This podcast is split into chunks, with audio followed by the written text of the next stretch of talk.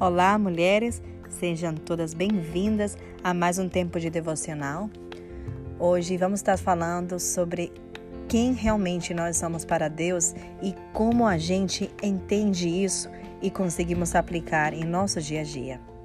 A palavra de Deus em Efésios 1, versículo 4 diz: Mesmo antes de criar o mundo, Deus nos amou e nos escolheu em Cristo para sermos santos e sem culpa diante dele.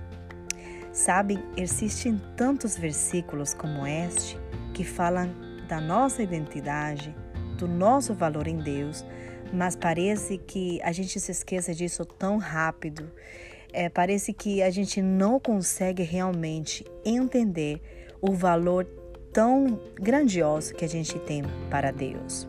E é por isso que lá em Tiago 1, dos versículos 23 ao 25, diz o seguinte: Pois se ouvirem a palavra e não a praticarem, serão como alguém que olha no espelho, vê a si mesmo, mas assim que se afasta, esquece como era sua aparência.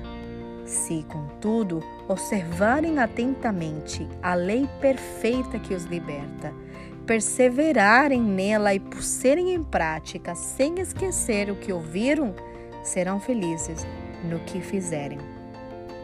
Realmente é tão claro aqui como Deus nos ensina que se realmente a gente lê a palavra, aquela palavra que nós lemos, que nós escutamos, que nós meditamos, que nós estudamos, não tem como a gente aplicar a palavra se a gente não coloca ela em prática. E como nós vamos aplicar o primeiro versículo de Efésios 1, 4? Quem somos nós para Deus, para Jesus? Nesse versículo de Tiago. Realmente nós precisamos fazer isso treinando a nossa mente, treinando diariamente a nossa mente, a gente falando com nós mesmos quem nós somos para Deus o porquê que ele nos fez, qual é o chamado que eu tenho nessa terra, fazendo aquilo que Deus me mandou fazer, usando os dons e talentos que ele me deu. Sabe, tão importante a gente fazer isso, esse tipo de treinamento, porque certamente se a gente faz isso, por enquanto a gente faz algo e pratica mais, isso se torna uma realidade em nossa vida. A ciência já provou isso. Por enquanto a gente faz mais algo, aquilo se torna um fato em nossa vida. Então, temos que fazer isso porque realmente o interessante é que quando não colocamos em prática, nós fazemos como o espelho, que a gente se olha, mas de repente a gente se afasta e nós nos esquecemos de como era a nossa aparência. Então, se nós não colocamos em prática o saber quem somos em Deus, quando, vi, quando vier a turbulência, quando vier o fracasso, quando acontecer qualquer coisa, a gente vai se esquecer realmente quem nós somos em Deus. E sabe, mulheres, quando a Bíblia fala que nós somos escravos do pecado, realmente nós é, somos escravos também do pecado de a gente fazer o que nós somos chamados a fazer, de a gente pensar e aceitar as mentiras do inimigo, para a gente, porque ainda nós estamos presos naquela prisão de insegurança, de falta de identidade, e ali nessa prisão nós passamos anos perdendo aquela rica oportunidade de desfrutar a liberdade que Deus nos deu de ser quem Ele nos mandou a ser. É por isso que muitas mulheres ainda estão presas em aquilo de que os outros vão uh, pensar dela, se elas será que estão fazendo certo, porque a avaliação do outro realmente não é a que ela espera. E muitas vezes somos tentadas a impressionar as pessoas que não têm nada a ver com nossas vidas, não tem nada a ver com o chamado de Deus. Nós queremos muito agradar as pessoas e nós desenfocamos que nosso principal é agradar a Deus. E às vezes até pensamos que agradamos a Deus querendo agradar pessoas. Então você não pode ter medo o que você foi chamada para fazer, porque você tem o dom, você tem o talento. Deus colocou isso em você. Ele confia naquilo que ele colocou na tua vida para você fazer para o reino e a obra dele.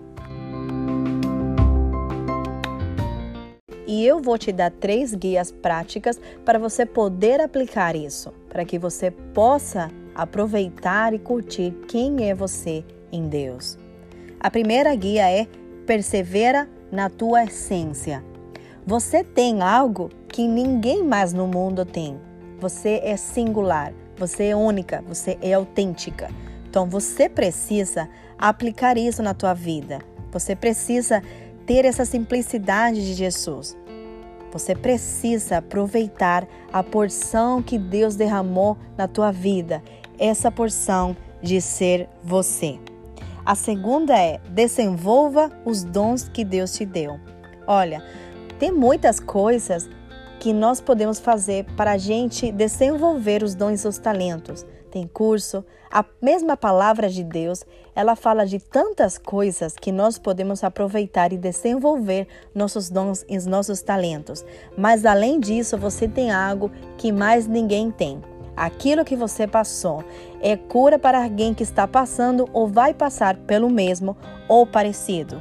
E eu te falo algo lembra de algo muito importante.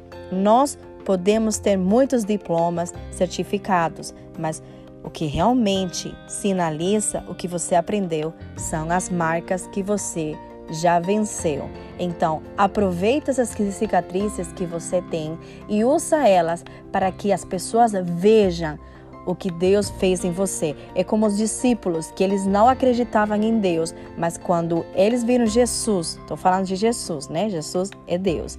Quando eles viram Jesus ressuscitado, eles disseram: Deixa ver as tuas marcas. E foi aí que eles acreditaram que ele realmente estava ressuscitado. Então, deixa que os outros vejam as tuas marcas, mas somente aqueles que realmente você vai ajudar, que você vai ser aquela cura para essa pessoa. E a terceira é não perca o foco. É muito fácil se perder no, se perder e, a gente perder o foco do que Deus quer fazer em nós.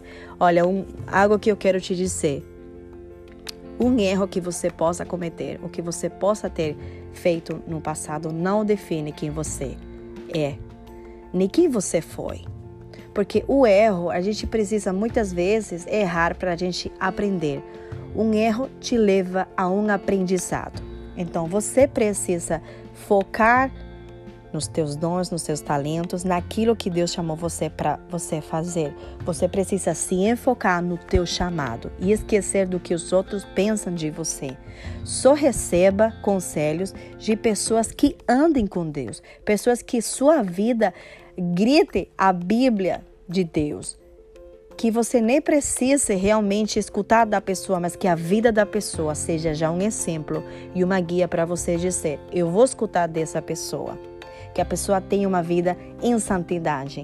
É isso o que eu falo para você hoje, que você possa aplicar essas três guias práticas. Tem muitas guias práticas que estão na Bíblia que nós podemos também aproveitar, mas essas três por agora são muito importantes para você poder colocar em prática quem você é em Deus, que você não faça como a palavra diz lá em Tiago, que você quando der a volta não se esqueça o que você viu no espelho, que você possa se lembrar todos os dias a imagem perfeita do que Deus fez, que é você.